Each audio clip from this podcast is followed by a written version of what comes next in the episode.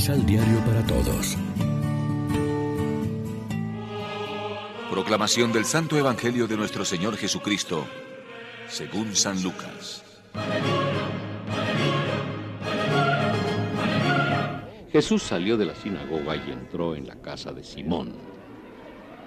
La suegra de Simón tenía mucha fiebre y le rogaron por ella. Jesús se inclinó hacia ella y con tono dominante mandó a la fiebre y ésta desapareció. Al instante se levantó y se puso a atenderlos. Al ponerse el sol, todos los que tenían enfermos de diversos males se los traían. Él les imponía la mano a cada uno y los sanaba. También hizo salir demonios de varias personas. Estos gritaban, Tú eres el Hijo de Dios. pero él, en tono amenazador, les impedía hablar porque sabían que él era el Cristo. Cuando amaneció, salió Jesús y se fue a un lugar solitario. La gente se puso a buscarlo y llegaron hasta el lugar donde estaba. Le insistían para que no se fuera de su pueblo, pero él les dijo, Debo anunciar también a las otras ciudades la buena nueva del reino de Dios, porque para eso fui enviado. e iba predicando en las sinagogas de Judea. Lección Divina. Amigos, ¿qué tal? Hoy es miércoles primero de septiembre, celebramos la Jornada Mundial de Oración por el Cuidado de la Creación y como siempre lo hacemos con el pan de la palabra que nos ofrece la liturgia.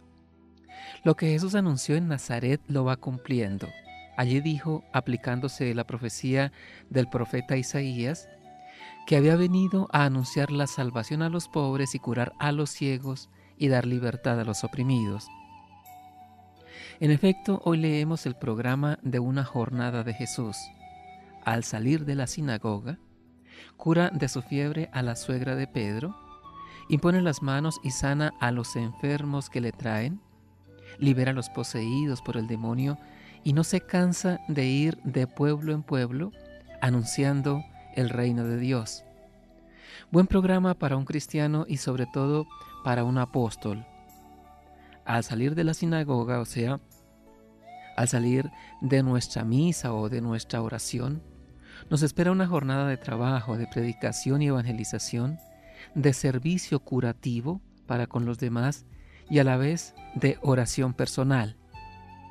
Podemos revisar dos significativos rasgos de esta página. En primer lugar, Jesús, en medio de una jornada con un horario intensivo de trabajo y dedicación misionera, encuentra momentos para orar a solas. Y luego no quiere instalarse en un lugar donde lo han acogido bien. También a los otros pueblos tengo que anunciarles el reino de Dios. Para que evitemos dos peligros, el activismo exagerado, descuidando la oración, y la tentación de quedarnos en el ambiente en que somos bien recibidos, descuidando la universalidad de nuestra misión. Reflexionemos. Como bautizados y liberados del mal, somos conscientes de que estamos llamados a levantarnos para anunciar la presencia del reino de Dios que se hace efectivo por medio del servicio. Oremos juntos. Tu ejemplo, Señor, nos estimula al compromiso cristiano en favor de la liberación de los más abandonados. Por eso hacemos nuestros los gozos y las esperanzas, tristezas y angustias de los hombres de nuestro tiempo, especialmente de los pobres y de cuantos sufren. Acógenos a todos en la fiesta de tu reino. Amén. María, Reina de los Apóstoles, ruega por nosotros.